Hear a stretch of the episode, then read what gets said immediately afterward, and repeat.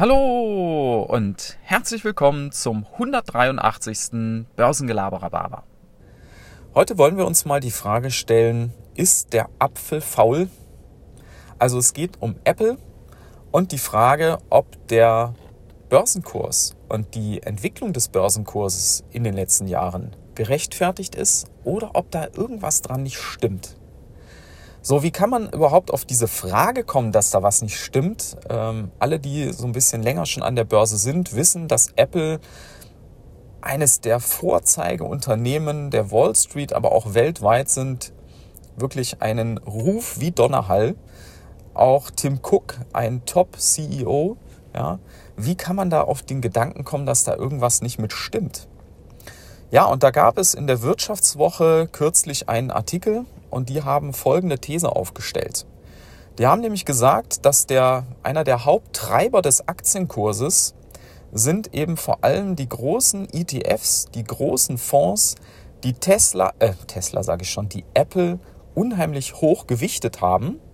Und jedes Mal, äh, wenn wieder neue Sparpläne ausgeführt werden, dann fließt halt automatisch Geld in diese Aktie ohne dass die Leute unbedingt das Unternehmen analysieren. Die kaufen halt einen bestimmten ETF und da ist halt Apple hoch gewichtet und dann geht der Aktienkurs entsprechend mit hoch. Ich hatte ja vor kurzem schon mal eine Episode vor Weihnachten, wo ich auf, diese, auf dieses Phänomen hingewiesen habe, dass es bestimmte Aktien gibt, die in den großen ETFs stark vertreten sind, dass die halt automatisch von der Wertentwicklung von dem Geld, was in ETFs fließt, profitieren. Und das geht ja in die gleiche Richtung, jetzt am Beispiel von Apple. Ja. Und ähm, eben diesem Beispiel MSCI World, aber auch viele andere Fonds, die, die Apple drin haben.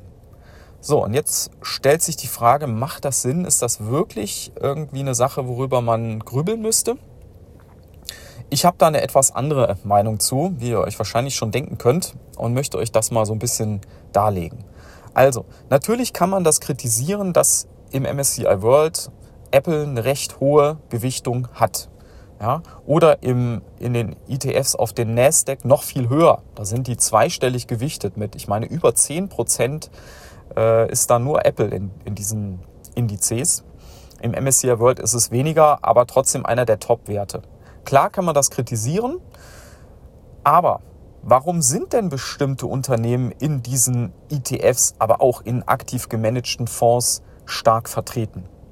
Das ist doch am Ende des Tages deswegen, weil diese Unternehmen eine, ein besseres Geschäftsmodell haben als andere, weil sie mehr Umsatz machen als andere, weil sie bessere Produkte herstellen als andere und weil sie höhere Gewinnmargen und Gewinne haben als andere. Nur deswegen wird ja eine Firma erfolgreich und kommt überhaupt erst in den Fokus von Fonds, von Anlegern und wird dann letztlich auch in diese großen Indizes aufgenommen. Und ganz ehrlich, Apple hat all das zusammen. Ja? Wir haben bei Apple, und das wissen alle, die ein iPhone oder ein iPad haben, das sind qualitativ absolut hochwertige, robuste, durchdachte Produkte. Ja, die haben über ihr iPhone ein richtiges Abo-Modell, weil ich, ich kenne das nur von mir und ich kenne das auch von vielen anderen, die mir das so erzählen. Wenn du einmal ein iPhone hattest, dann kaufst du dir in der Regel auch immer wieder ein iPhone, weil du mit dem Ding einfach so zufrieden bist und weil die Dinger auch deutlich länger halten als irgend so ein Chinesen, äh, chinesisches Handy oder, oder ein Samsung.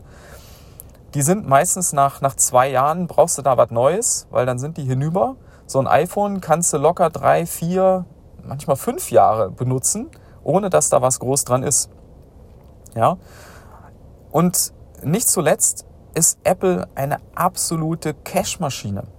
Überlegt euch mal, zuletzt haben die 80 Milliarden Dollar Umsatz und 20 Milliarden Dollar Gewinn gemacht. Und das in einem Quartal. Ja?